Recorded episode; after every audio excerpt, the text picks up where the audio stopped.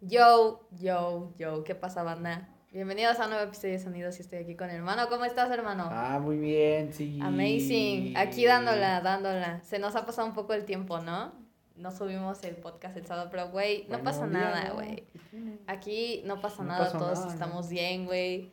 Espero que todos estén con salud en su casa, güey. Pero hoy no vamos a hablar de un artista como cada fin de semana solemos hacer, güey. No. Hoy vamos a hablar de un género, güey. Ah, sí. Bueno, aclaración.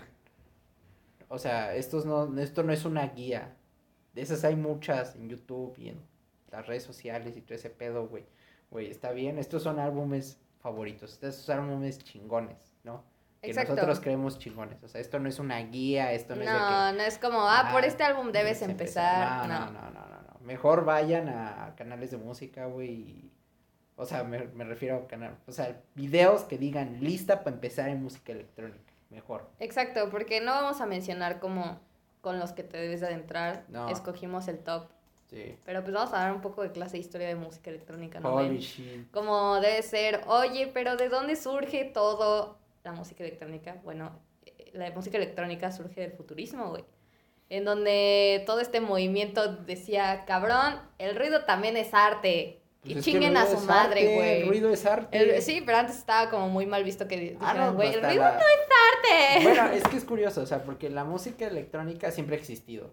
O sea, ya sé que van a decir, pero no es cierto porque la música electrónica utiliza sintetizadores. No, la música electrónica se llama electrónica porque utiliza aparatos electrónicos o modernos. Exacto. O sea, más, o sea, es de lo que teníamos, pero como la, la punta, ¿entiendes? Exactamente. Entonces, entonces ese es el pedo, por eso es que se le llama música electrónica. De hecho, exacto. Y el pri- pero eh, el principal eh, punto del futurismo era como concebir al, al ruido Ah, como sí, arte. Sí, güey. Y justamente en 1914 fue el primer concierto Ah, de te pusiste arte, bien loca. güey. yo, me iba a ir, supuesto, yo güey. me iba a ir desde los cimientos ya como música electrónica. No, no, no, güey. Aquí 60. empezamos desde el principio, güey. En A la 1914, verga, por. Luigi Russolo, eh, este músico dijo, güey, el ruido es arte y lanzó su arte, primer sí. concierto de, de ruido. Eh, pero hay que aclarar que esto era, que literalmente este tipo de conciertos de ruido eran por amor al arte, güey.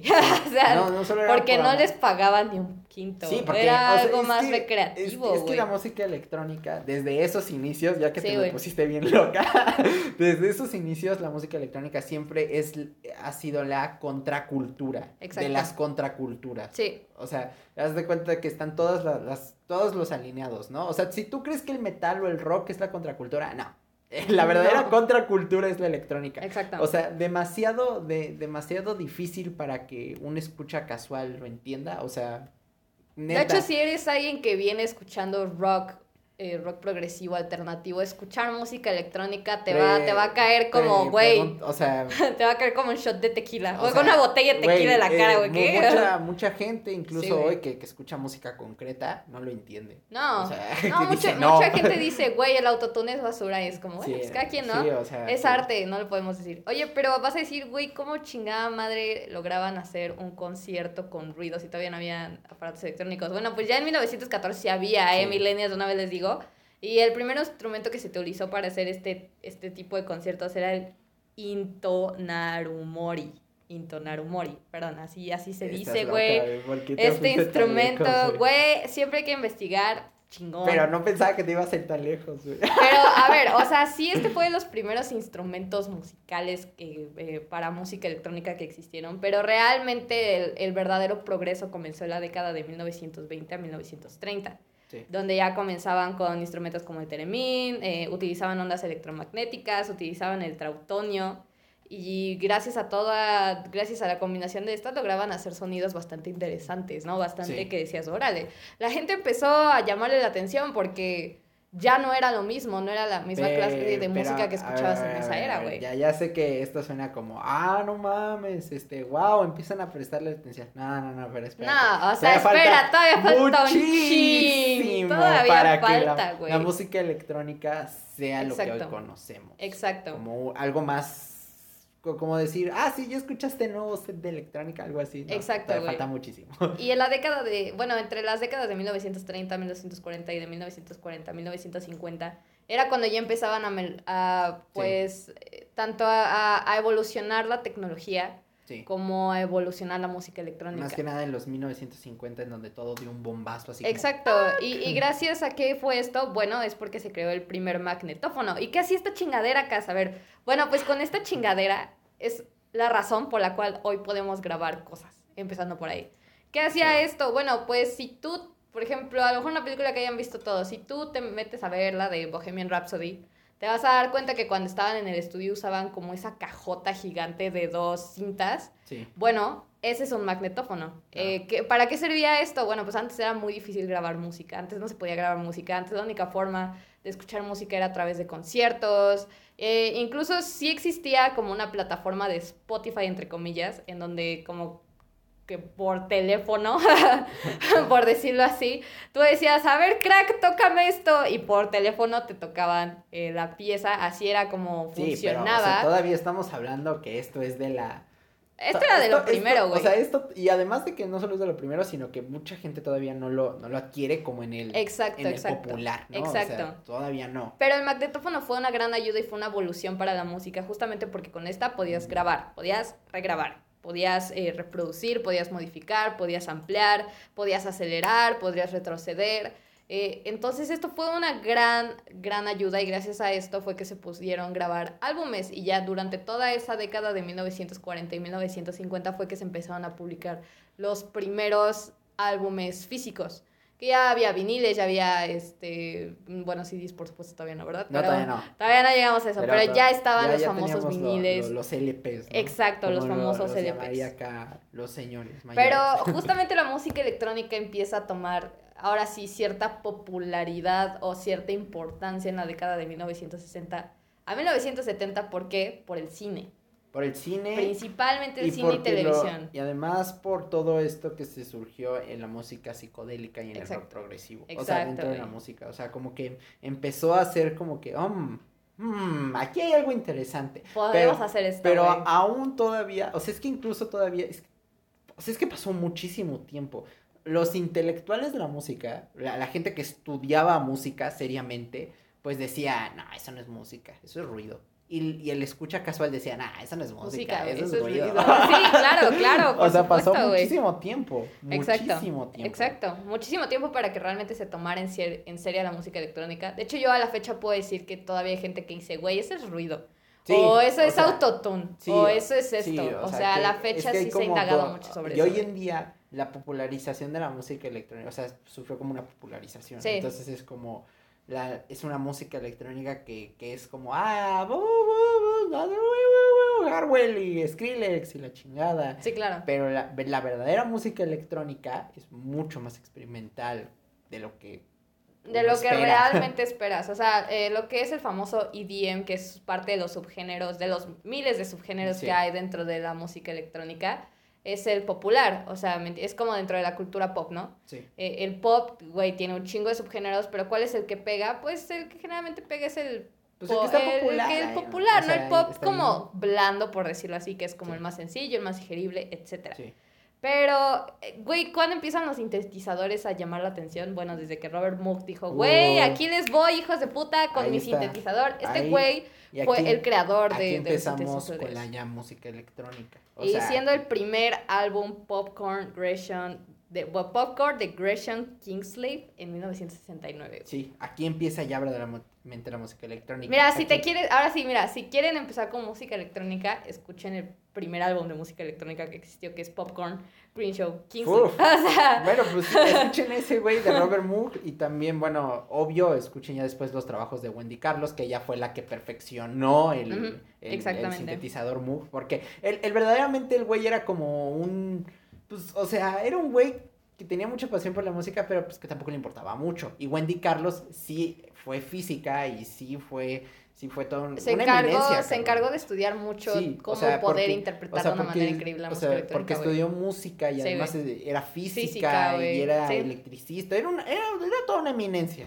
Sí, güey, era toda una eminencia. Además trans, así para que la comunidad LGBT me odie más, olvidada por ustedes muchachos, olvidada. Entonces, para- Este, para si que me llegamos, funen. Si llegamos a hacer un podcast de, de, de artistas que marcaron Sí. LGBTQ, etcétera, que marcaron eh, la historia de la música, Wendy ella Carlos va a estar como Es la top. primera Sí, lista güey. de la lista, güey. o Top. sea, ella abre las puertas a prácticamente casi todo. Exacto. Todo. Entonces, Wendy Carlos ahí dijo, oh, mm, va, va, Sin va, ayuda va, de chido". hombres, ¿eh, putos?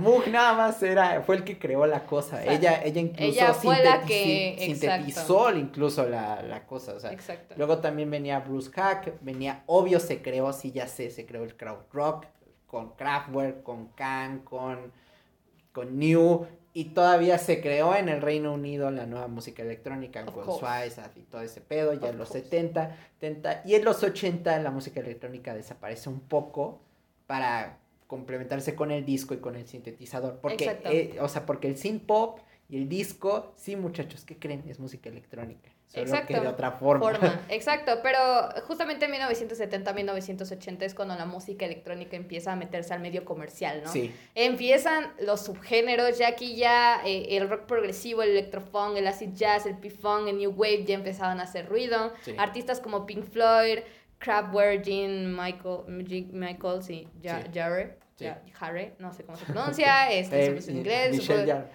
Michelle ok. Michelle obvio, güey. O sea, eso es. En el Francia. ambiente O sea, también, Eso es güey. en Francia, güey, por ejemplo. En Francia se crea todo el French House, que todavía no lo vemos, específicamente eso lo vamos a ver hasta los 90. Exacto. Con Daft Punk, pero ya se empieza a crear.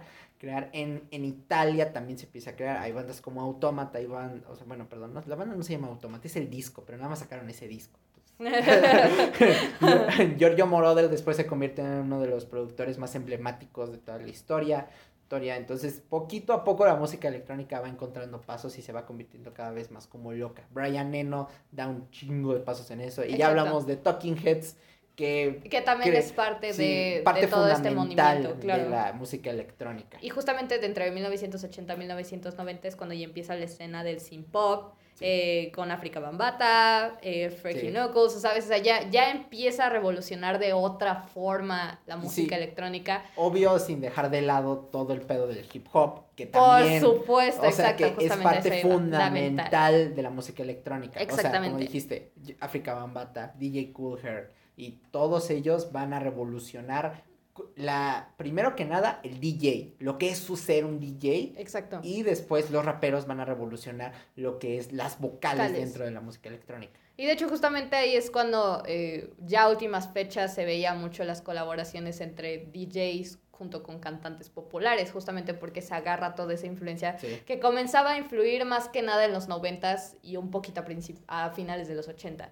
Entonces, exactamente, como, como acabamos de mencionar. Ah, además de que también nace el house en 1986 sí. en Chicago, el acid house, Poco también poco. sale, nace el techno, y de Sí. hecho el techno nace eh, de, de un álbum, güey, un álbum que se llamaba Techno, The New Sound of Detroit. ¿Por Sí, qué? Porque ¿qué quería hacer Detroit?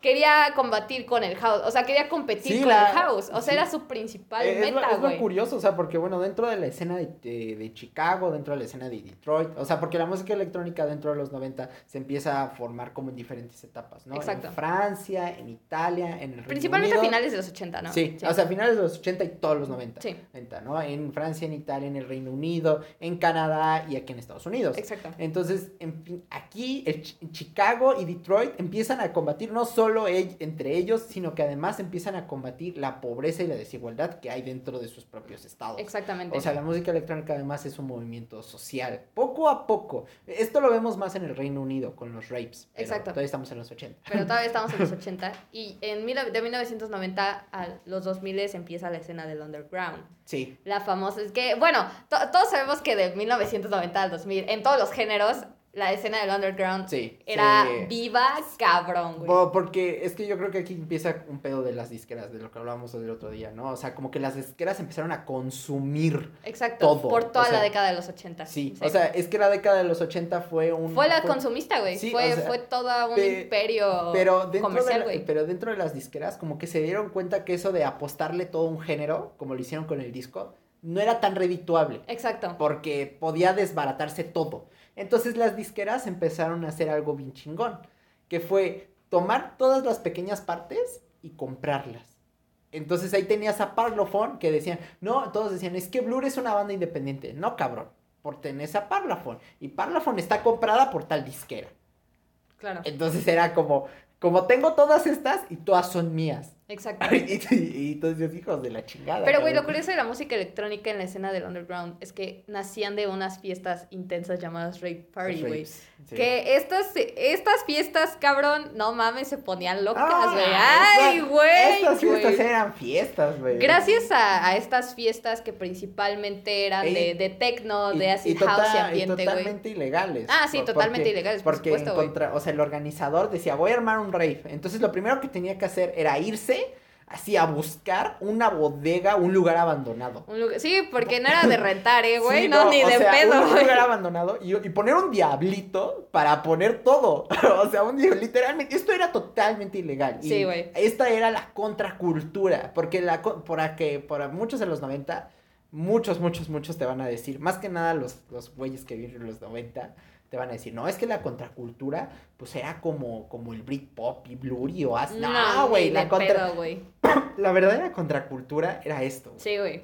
Sí, güey, O sea, sin duda alguna. O sea, era un güey que decía, voy a hacer un pinche rey. Bodega abandonada, diablito y vámonos. Exacto.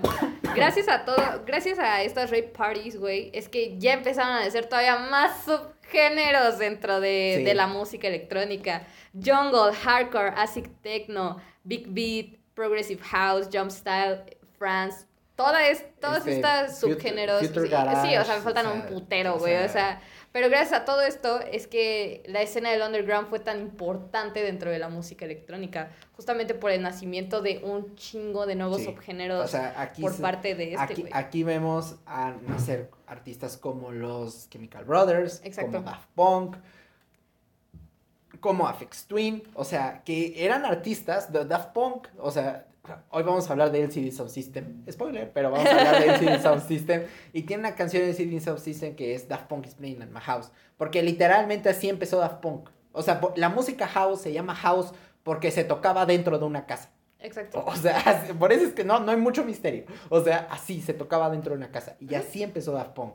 Y así, em- o sea, Afex Twin era un DJ muy bueno, pero que tenía muchos singles y que no cobraba nada de ellos o que cobraba muy poco porque eran reediciones, era, era piratería, era gente que grababa la cosa, lo editaba y lo vendía así afuera del rave. Entonces Afex Twin decidió agarrar todos esos álbumes y dijo, órale, pues entonces yo los voy a recopilar, que también hoy vamos a hablar de un recopilado de, de similar forma. Y dijo, pues pa' Miguelito, ¿no, papá? Exacto. Y así creo Pa' uno de, Miguelón, güey. o sea, y así creo uno de los mejores discos de la electrónica. Exacto. Y ya cuando llegamos al siglo XXI, eh, a la era de los 2000, aquí ya es cuando nace toda, ahora la, eh, el nue- la nueva electrónica pop, ¿no? Sí. Dance pop, electropop. Sí. Ya tenemos a Lady Gaga, empiezan a hacer eh, Charlie XCX. Este, Por supuesto que Guetta, no puede, güey. David Guetta, no podemos dejar de lado a, sea, David, a, a no, Daft Punk, perdón. Los festivales se empiezan a convertir en una locura. O sea, Exacto. aquí sí estamos hablando. Y aquí empieza. Bueno, de justamente. hecho, incluso desde el primer eh, concierto Coachella en 1999, eh, Ah, ya sí. se empezaba a, a, a, pues ver sí, la- la- a, la a ver todo este ¿no? pedo, sí, claro. O sea, Coachella realmente antes de ser eh, el concierto que es hoy de música variada, pop, alternativo, etcétera, empezó cien- empezaron siendo conciertos de música electrónica, de música underground. Entonces, pues es increíble, güey. O sea, el, o Coachella, sea, yo quiero ir a Coachella, ejemplo, lo que empieza haciendo, o sea, el Ultra Music Festival. Ah, exacto. lo- claro. El festival de Ibiza, ¿no? Los, Sí. fe- lo- o sea, aquí Principalmente empieza- Ibiza, güey. Aquí empieza Ibiza a hacer la concentración de todos los clubs. Exacto. Porque los clubs se dan cuenta lo que están haciendo ahí en Ibiza y en España, se dan cuenta que en el Reino Unido, que en Francia, que en toda Europa están haciendo rapes clandestinos. Entonces dicen, güey, ¿qué tal si nosotros hacemos uno aquí, Pero pero, legal. legal? Exacto, güey. Y ya está. Entonces aquí empiezan a surgir todos estos DJs. Empieza a surgir a Bob Billon, empieza a surgir Armin van eh, Buuren. Armin van Buuren, este, David Guetta, Tiesto. Aquí empieza todo el génesis, güey. Aquí, Exacto. aquí a principios de los 2000, bueno, finales de los 90, como en el 98, Eh, sí, 99. exacto. O sea, de 98 chiquito, en adelante, chiquito. sí, chiquita, no. Y ya, y luego empieza el Tomorrowland, el Ultra Music, Music Festival, Festival. y todos estos pinches festivales que hoy por hoy son muy Exacto. famosos. Sí, claro.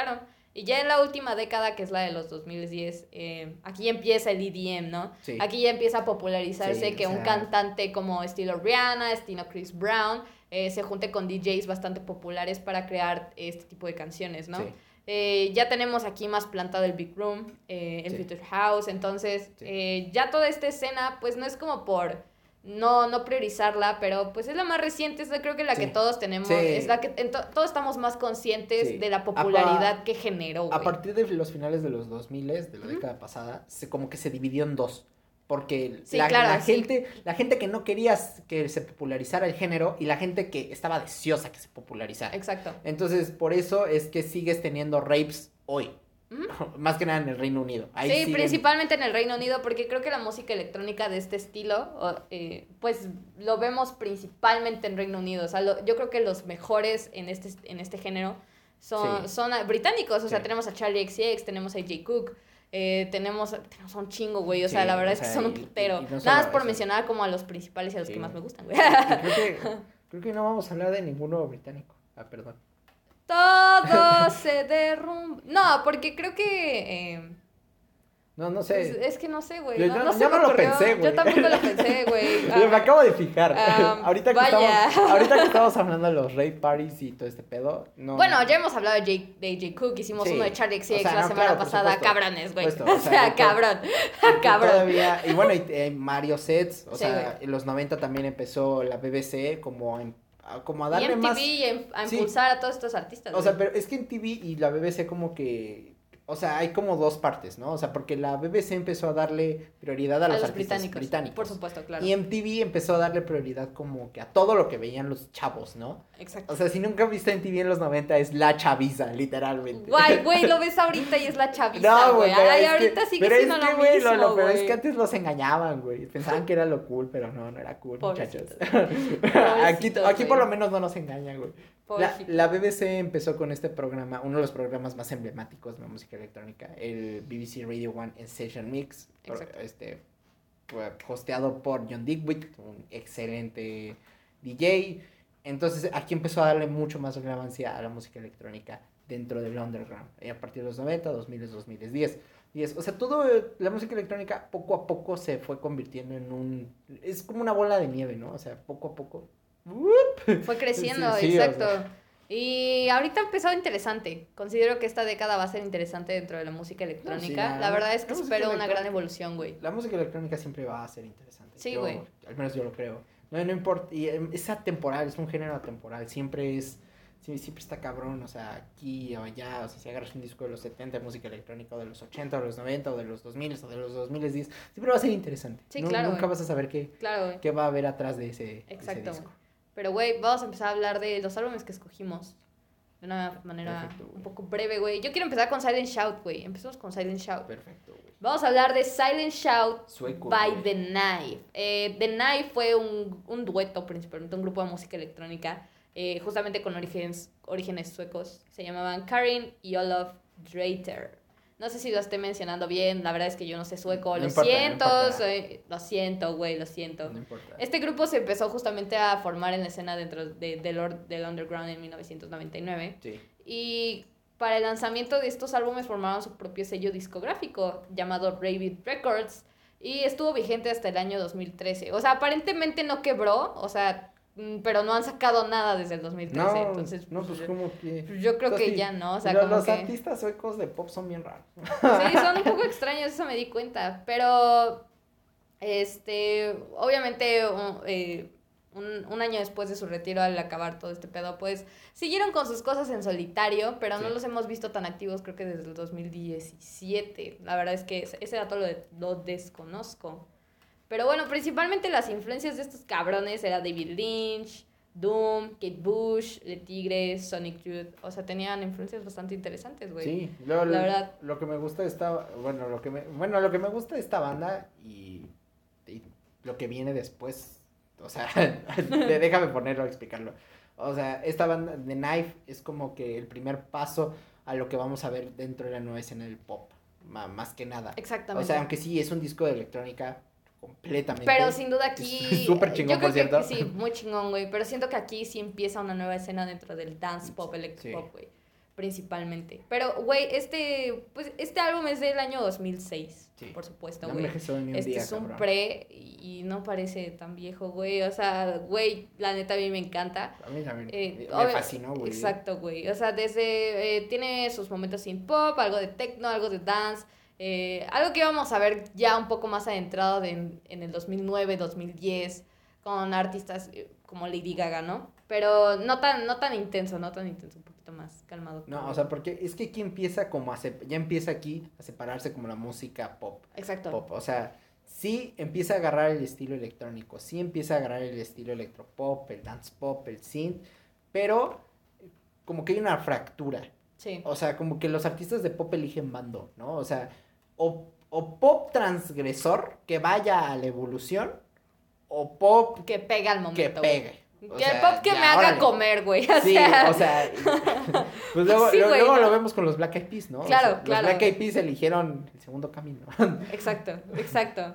Pero, güey, creo que es un clásico. O sea, Sí. automáticamente creo que es uno de los mejores Sí. álbumes de- dentro de la historia de la electrónica.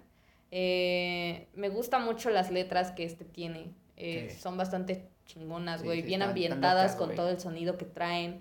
Eh, El álbum es una adicción, güey. A mí, yo lo escuché Sí. una vez y lo volví a escuchar. Y creo que ya Es llevo que- como cuatro veces que lo escucho, güey. Me encanta, güey. Pero es, es que es un álbum que es así como. Es para la fiesta, güey. Sí, güey. Pero para la fiesta chingona. Pero para la fiesta, yo con este álbum se ando empedando, güey. Sin Pues es pedo, que es para empedar. A mí la verdad mi canción favorita es We Share Our Mother's Dead. ¿Por qué, güey? ¿Por Porque el beat está cabrón, ¿Por güey. güey? Porque empieza bien y bien agresivo, güey. Y luego es como, oh, ok. O sea, está- literalmente Ah, automáticamente te pone a bailar, güey. Me encanta toda esa vibra que tiene, güey. Para mí, este álbum es un 89. Un 89. Seguro, güey. loca, güey. 89, güey. Híjoles, güey. Yo me pongo tan loca, Mira, también, güey. yo, yo creo que yo creo que Silent Shout, yo me voy por Silent Shout. Está, está bien cabrón. Es que a mí me gustan mucho los inicios de los álbumes. O sea, creo que si un álbum no inicia bien, Sí, claro, ¿me te entiendo, te entiendo, güey. Ah, ¿qué Mm. pasó ahí? Sí, hermano?" porque esa canción define si te No, no. quedas o te vas a la chingada, güey. Sí, o sea, güey. cl- claro que, claro que hay álbumes que no empiezan tan chido, Claro. pero que te quedas, ¿no? Sí, claro. O sea, no, que no hay problema. problema, pero, híjoles, güey. Después hay álbumes que no. Y creo que aquí empieza muy bien, muy cabrón. Empieza pateándote los huevos. Exacto, güey. Yo le voy a dar un 86. Yo me quedo en un 86. Ok. Alto, alto, pero nada más el tiempo le va a dar poquito a poco mucho más calificación. Sí, claro, güey. Muy bien, muy bien, muy bien. Güey, ahora de cuál quieres hablar tú. Ahora creo que nos vamos. Pues vamos a seguirnos en el mismo tenor, ¿no? O sea, LCD Sound System, Sound of Silver. ¿Tú qué te parece, güey? ¿Qué te parece? güey? Me parece chingón, güey. Te suena el micrófono, güey. Güey, este álbum, bueno, este es el álbum, este es el segundo álbum de LCD Sound System, la banda de James Murphy. Si no topan a James Murphy, nada más es uno de los mejores cabrones músicos de nuestra pinche generación, güey. Te amo, James Murphy, cásate conmigo. Hell yes, bro. Pues claro, ¿no? Obvio, güey. Este güey, vamos a hablar un poquito, porque esta historia es muy apasionante, güey. O sea, fíjate que sí, sí me, me encanta la historia de, tell us, de- tell us. de James Murphy. James Murphy es un güey que, que está en la universidad y la chingada, pero él quería ser músico. O sea, era su mayor pasión en la vida y en el amor. Dijo, yo quiero ser músico, yo quiero ser músico, yo quiero ser músico. Y no, no pegaba. No, no pegaba, incluso, o sea, y rechazaba trabajos, porque además el güey es muy chistoso y tiene muy buena capacidad lírica y todo ese pedo.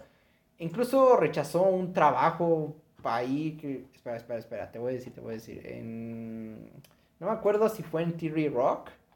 Creo que sí, creo, creo que rechazó un trabajo en Theory Rock. Una super serie que después terminó siendo como toda una, una loquera dentro del mundo de la comedia.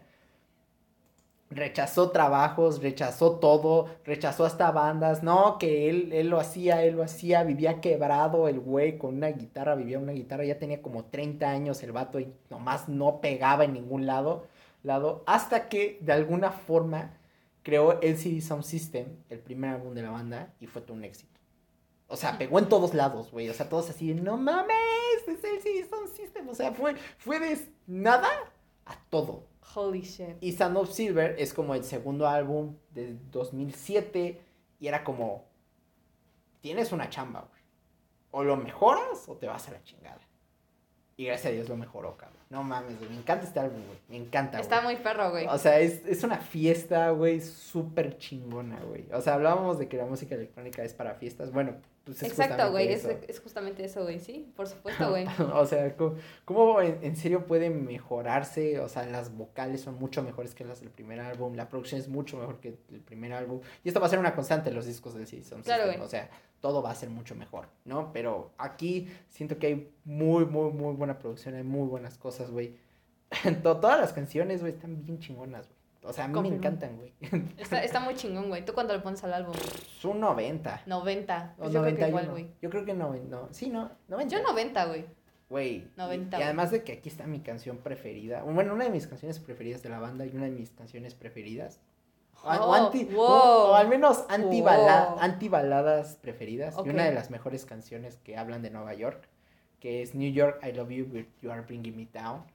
Una letra muy personal, güey. Una forma de cerrar el álbum así, con listón, así. De una manera muy cereza chingona, De pastel. A mí me encanta ese cierre, güey. O sea, es como. Amazing, bro. Pero, güey, yo creo que siguiendo con la fiesta, güey, vámonos a una fiesta en vivo, ¿no? Obvio, ¿no? Alive 2007 Wow. by Daft Punk. Yo, eh, No podía faltar a Daft Punk, por cierto. por supuesto, güey, Daft Punk es, un, es una leyenda, güey. Amo a Daft Punk con todo mi ser, güey. La neta, el chile son rifados, güey. Eh, hagan una canción con Lady Gaga, por favor. con Dele. Blackpink también, güey. Con Blackpink, güey. Güey, eso todo. estaría interesante, güey. Pues Tanto con, una con The Weeknd, no suena tan disparatado. con Gaga, me gustaría una con Gaga, güey. Estaría súper interesante. Con Gaga siento que sería algo bien perro, güey. O sea, siento loco, que güey. Saldría una Dale. cosa bien chingona, güey. Dale, Yo la neta sí apoyo esa, güey. Pero, güey, este es un concierto de una hora y media, me parece, güey. Una, hora y media. Una hora Bueno, y media, güey. Una hora veinticuatro, güey. Es de una hora, pero con el encore se hace una hora y media. Güey, este es sensacional, güey. Es una pieza que vas a escuchar de principio a fin, la vas a poner y no lo vas a quitar. Y Daft No. Tenía un, bueno, tiene a la fecha porque estos Sí. güeyes no se separan, nada más desaparecen un chingo de tiempo y de Sí, repente ah, llegan güey. y dicen, ¿qué pedo? Es parte de, güey. Es parte de, güey. Güey, yo no sé qué se sentirá estar en el fandom de Daft Punk, Ah, se pero, güey, años, años sin música, Se güey. siente padre, güey. Güey, no mames, yo sufrí Se con. Lady Gaga porque se largó se dos dejan, años, güey, cabrón, no Ellos se mames. dejan, güey. Güey, estos güeyes llevan cuatro más. Años fuera del juego y es como, dude. No hay pedo, güey. se jala, se jala, así se jala, Güey, la verdad me encanta mucho eh, el set de Daft Punk. Yo iría a un concierto de ellos. De, de hecho, con este álbum es inmediato que dices, güey, voy a ir a un concierto de Daft Punk porque eh, el clima, güey, o sea, sus canciones, las canciones más populares eh, o las canciones no tan reconocidas juntas, güey, están cabronas. Sí, güey. Eh, de- y de hecho este álbum es bastante chistoso porque viene...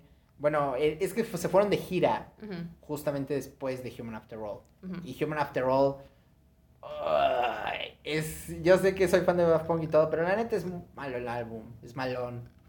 No es el mejor de Daft Punk, güey. Es malo, podríamos decir que es malo, güey. Yo sí puedo decir que es malo, güey, que es flojón. O sea, es que de comparación de Discovery. Claro. O, de- o después de, o sea, Homework es como, este álbum es flojo. Sí, güey. Y ok. a toda De- la- Yo no he escuchado o sea- ese. De hecho, creo que es el que me falta porque ya escuché Random No, Access escúchalo, Memories. ya está, está- escuché... está interesante. Y conforme se ha sentado en los años, es- es- lo entiendes mejor. Ok. Pero es que este álbum, Human After All, fue desechado por todos. Crítica, audiencia, prensa, Todos. todos, así de...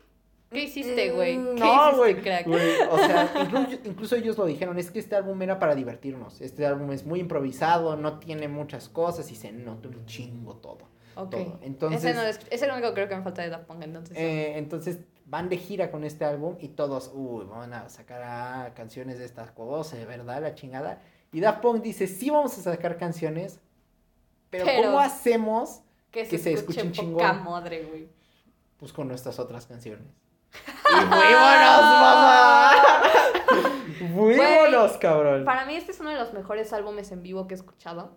Si te soy Sí, bien güey, sincera. pa- Para, mí es el mejor álbum en vivo. Eh, para mí, yo- Pe- yo, yo creo que, bueno, sí, Pe- yo creo que perdón. pensándolo bien, güey, pues es que si lo escuchas, yo lo escuché tres veces, sí, sí, lo escuché una vez y lo volví a poner, güey. Está cabrón, Porque, güey, está muy Entiendo. chingón, muy chingón. Yo, ah, para mí, este álbum, ¿cuánto le pondrías, güey?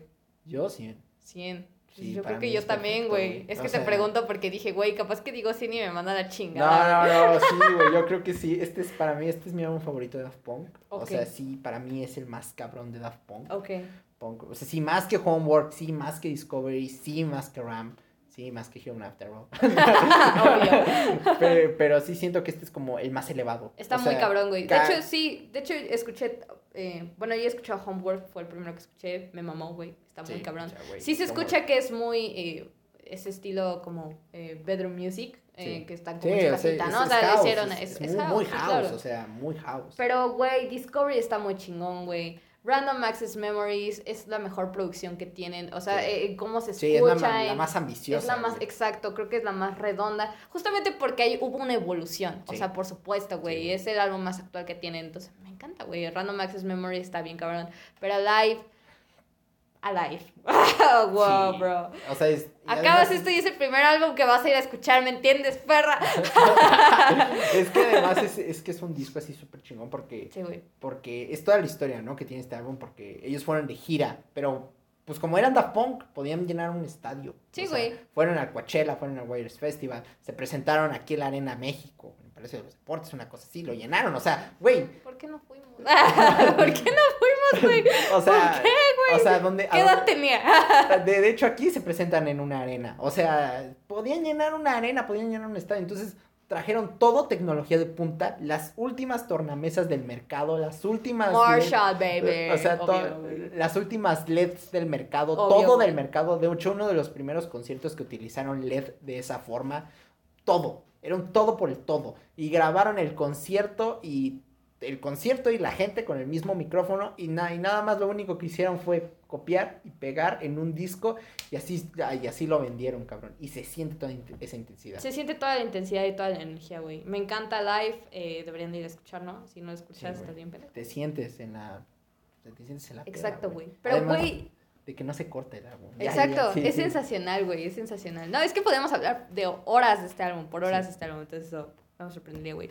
Pero, güey, ahora nos vamos a meter un poco a la escena más eh, experimental, ¿no? O sea, Claro, más claro. como extraña, güey. Me gustaría empezar con Dataplex de Ryoji Ikeda, güey.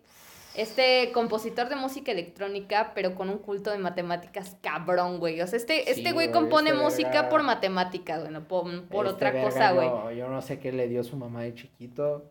Sí, o sea, su composición, ay, por supuesto es japonés, güey, hay que mencionar que es oriental. Ah, sí, bueno, Eh, porque eso nos faltó mencionar. La música japonesa en Japón, o sea, la música japonesa, mejor. A ver, A ver, la, otra vez. música, la música electrónica japonesa Sí, es su propio mundo. Sí. Su propio mundo. En general, yo creo que la música eh, en Japón Es es... su propio otro mundo, güey. Pero, güey, todo este álbum fue compuesto a base de computadoras. Bueno, en general su música es compuesta de esa manera. Tú me vas a decir, oye, pero actualmente todas las cosas se componen con... A ver, sí, Sí, a o ver, sea, a ver, entiéndeme. No estoy, no estoy hablando de, de que- No estoy hablando del GarageBand, cabrón. Sí, no, estoy hablando de una no aplicación, güey. Ni siquiera estoy hablando de estudio, papá. Eh, Exacto, güey. O sea, estoy hablando de una computadora común y corriente, güey, en donde nada más agarraba sonidos bastante extraños que hacía la computadora y los hacía beats y justamente con matemáticas sabía combinar los compases y cómo quería que llegaran a las escalas. ¿Me entiendes ahora sí, cabrón? Gracias. O sea, es súper extraño este disco. Sí, güey. Tiene mucha influencia del, del glitch, que también es otro género, Género, del claro. noise, del ambiente, que el ambiente es un género de la electrónica, aunque no lo crean. Exacto. aunque se convirtió en su propio género. Bueno, esa es otra historia. Responde aparte. De, de, entonces es como que todo un combinado, güey, junto con las matemáticas. Te doy la cabeza después de escuchar esta pinche chingadera. Güey, es que con este álbum quiso decir, güey, de una manera más actualizada, ¿no? En la, en la era de, de los 2000, porque este álbum es del 2005. Fue una manera más actualizada de decir, cabrón, el ruido es música. y aquí te Es lo que- demuestro, crack. Es que no solo es, no solo el ruido es música, sino el ruido así determinado, así, pic, pic, pic. Está es un método, muy, es un método artístico. O sea, la programación Exacto. es, es arte. Es arte, güey. O sea, prácticamente. Este es el álbum, güey. Tu amigo programador que no sabes cómo decir que la programación es arte. Aquí, ve a, ve Ve a a este Dataplex y Es, es un álbum difícil de escuchar, güey, porque las primeras Sí. canciones estás como... ¿Cómo? ¿Qué estoy escuchando? Hasta te duele el oído, güey. O sea, es como, güey, ¿qué estoy O sea, escuchando? eso es, lo que te, eso es lo que te iba a decir. O sea, creo que este álbum te confronta a un nivel fisiológico. O Completamente, güey. O sea, ya, te- ya no solo es un nivel mental, sino es un nivel acá físico. O sea, Completamente, te- güey. Te, sientes mal, o sea, la, la oreja te duele, Sí, güey. o sea, que dices, güey, el tímpano es así como que te retumba. De hecho, cuando yo terminé de escuchar el álbum, que cuando terminé de escuchar el álbum, por alguna extraña razón, mi mentalidad fue de quiero volverlo a escuchar, eh, me, me dejó con el tímpano así, "Ti", y yo, qué chingados, güey. Sí, Para mí este álbum es una obra maestra, nadie me lo puede negar. No, este álbum es un puede 100, güey. 100, güey. Me vale madre, güey, lo que piensen las personas, güey. Para mí álbum es un 100. Yo le pongo un 95, güey. Ah, chinga tu madre, güey. Perdón. Te, te voy a decir por qué 95. A Creo ver. que creo que poco a poco. O sea, creo que poco a poco se va a ir ganando el sí. ¿Por qué? Porque siento que hay un- algunos elementos, güey. Más que nada las canciones cortitas, que luego no están tan cool. O sea, que sí están bien verga. Pero no consideras que, que, que hayan quedado No, bien sí dentro está bien, de- ver- sí está bien verga todo el pinche álbum, güey. No sé, güey. ¿Por qué le doy 95? La neta es que no sé, güey. ¿Me doy un mamón? No, sí, sí, tienes razón.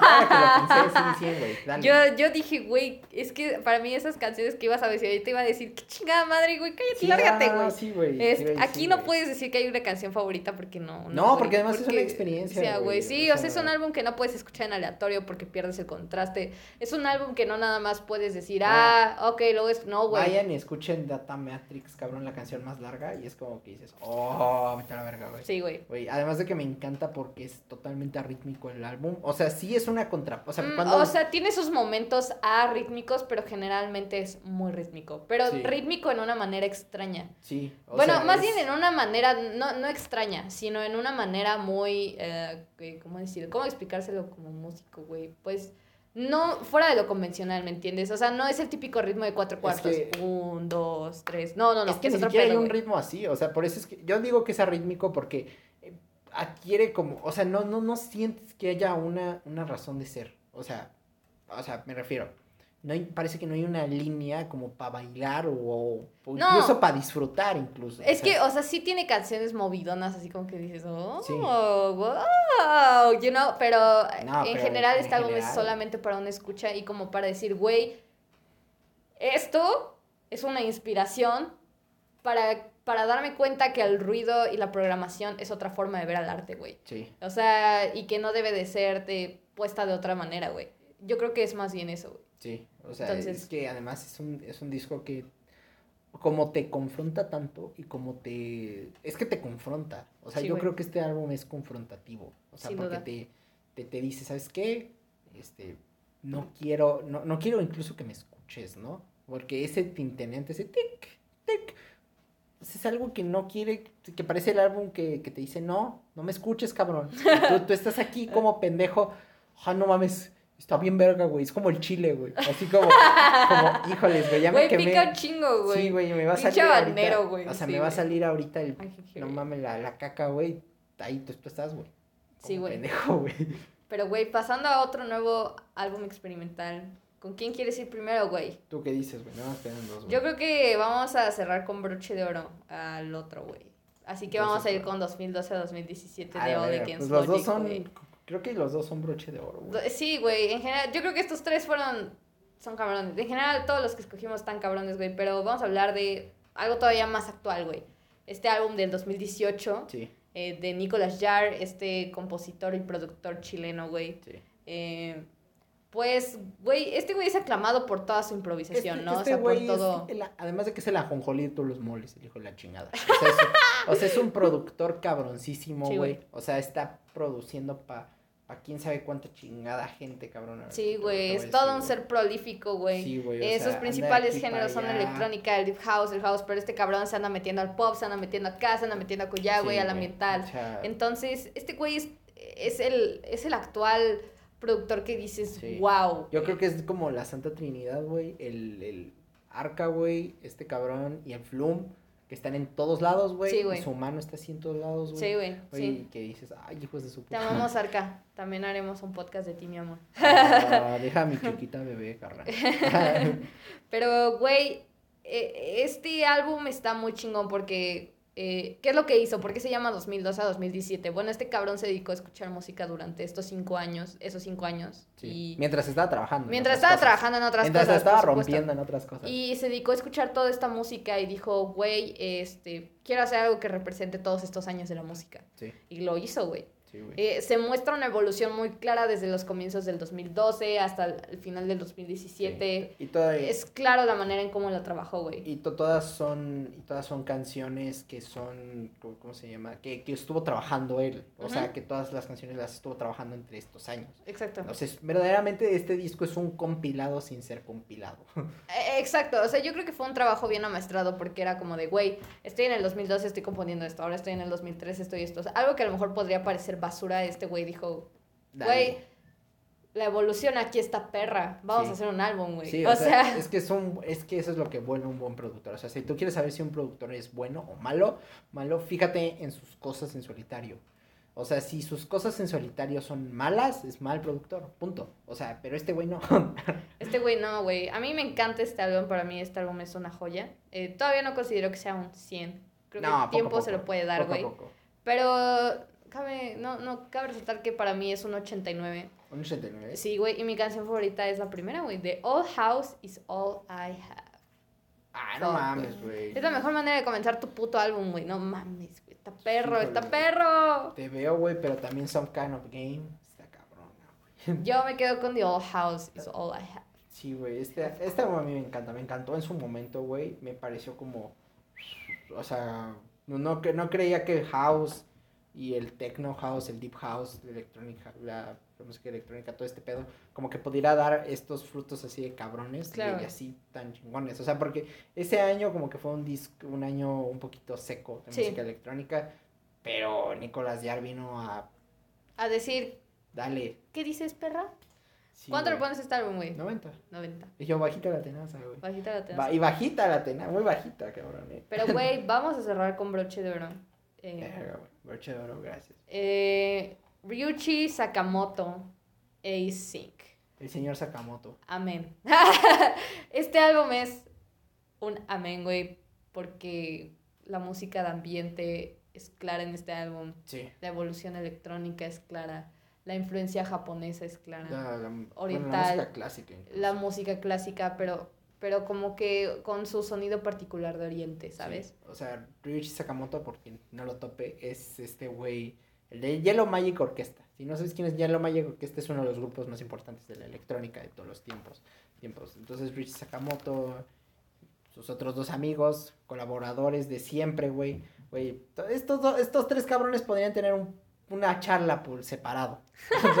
o sea, están tan, tan cabrones. Y Richie Sakamoto, después de estar trabajando para soundtracks, para bandas sonoras, le gusta ese pedo. Trabajó para el soundtrack del Renacido. Si viste el Renacido, bueno, ahí está. Él hizo la música, música y trabajó para el soundtrack de una película japonesa también, Rage, así se llama. llama y fue diagnosticado con cáncer. Entonces, pues tenía todo este pedo, ¿no? Así como, uh, ahora sí me voy a morir, ¿no? Ahora sí ya valió verga. ahora sí ya valió Yo que... no pintan las cosas también en mi vida. Sí, pero al final del día no, no, no, pues no le, pues no, el cáncer no lo, no sucumbió ante él y sí pudo vivir, sigue vivo. De, de hecho, Richie Sakamoto está trabajando, bueno, bueno, está trabajando de cerca, por decirlo así, o al menos colabora así, no, no sé, platica de cerca con Flying Lotus, con Thundercat y cosas así. Sí, güey, productores bastante chingones Of course. y crea este disco como en todo ese dime y direte de me voy a morir o no me voy a morir o qué va a pasar.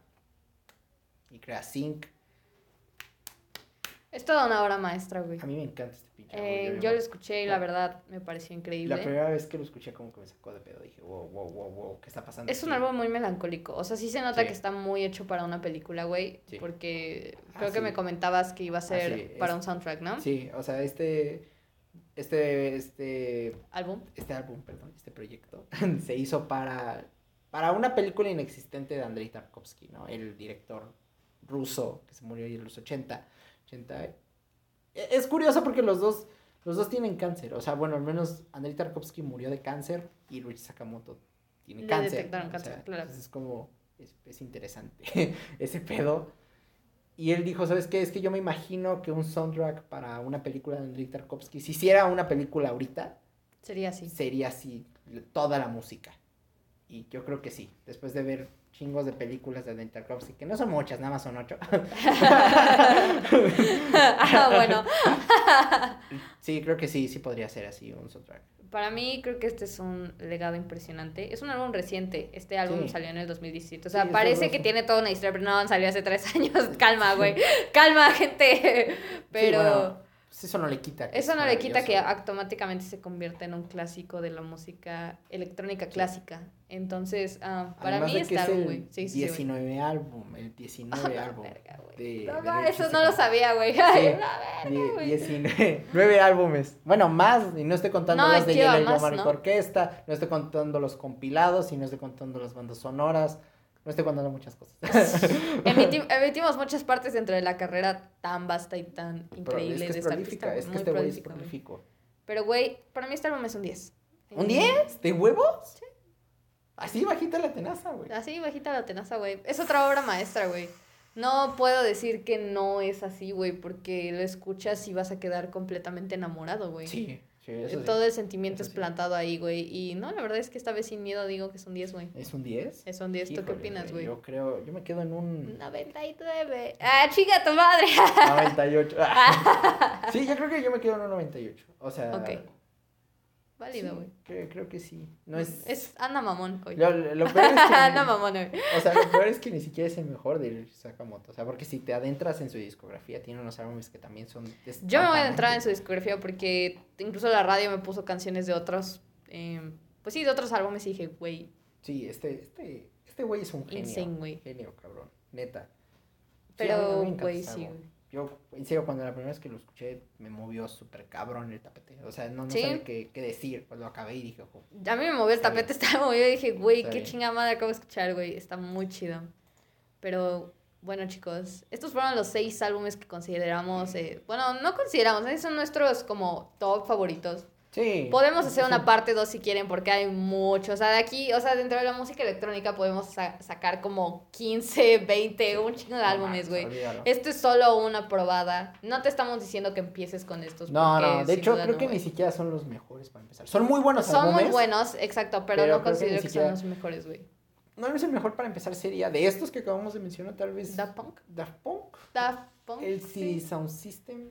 Tal vez. Against All Logic. que sí, son como los Logic. más ah, cercanos Sí, a, a lo que podría ser lo popular, entre comillas. O sea, Sí. eh, entre comillas, ¿no? sí. A lo mejor esa es que una buena entrada no- para lo, lo underground, entre comillas, o sea, que nuevamente, no, tal güey. vez no son tan como fuertes, ¿no? Que son más divertidos. Son divertidos, sí, claro, güey. Y sí. que, o sea, Daft Punk, creo que to- todos hemos escuchado al menos una canción de ellos. Si no, Get Lucky. Eh, eh, que no sea Get Lucky, por supuesto. Eh, no, por ejemplo, yo creo que todos hemos escuchado One More Time, eh, que fue un hitazo en su época y lo sigue siendo hasta ahora. Entonces, eh, pues sí, yo creo que Daft Punk sería como el primerito. Sí. Pero bueno, chicos, espero que les haya gustado la introducción a la música electrónica que les hemos dado. Hablaremos de otros géneros futuros, porque a veces harta hablar siempre de, de, de artistas. Y esta vez quisimos meternos más en otra cosa, entonces fue Claro, bastante sí. interesante, bastante cultural. Eh, pero bueno, ya se la saben. Si les gusta, denle like, suscríbanse, síganos y bla, bla, bla. En la descripción les va a estar apareciendo nuestra página de reseñas para que vayas y veas más reseñas, güey. Hay mucha música ahí, muchos álbumes. Entonces, güey, tú ve, dale y pues, cultívate, ¿no? De música, culturízate o esa chingadera, güey. Sí, güey, no, pues tú dale, tú dale. Tú dale. Recuerda que la única forma de, es- de aprender música no es por libros, ni por artículos, ni por nada. Es escuchándola. Exacto, güey. Es la única forma. Entonces ahí vas a encontrar pues, los álbumes top favoritos, Sí. con algunas reseñas, con algunas palabras dirigidas hacia estos álbumes, algunas críticas. Eh, pues ya se la saben, güey. Nos vemos el martes para nueva música. Ese sí, ese sí no falta. Nueva música de esta semana y pues. 69, ahí te voy. ¡Uh! ¿Qué? Spoiler alert. Oh my god. No hay pedo. Nos vemos. Jala. Adiós.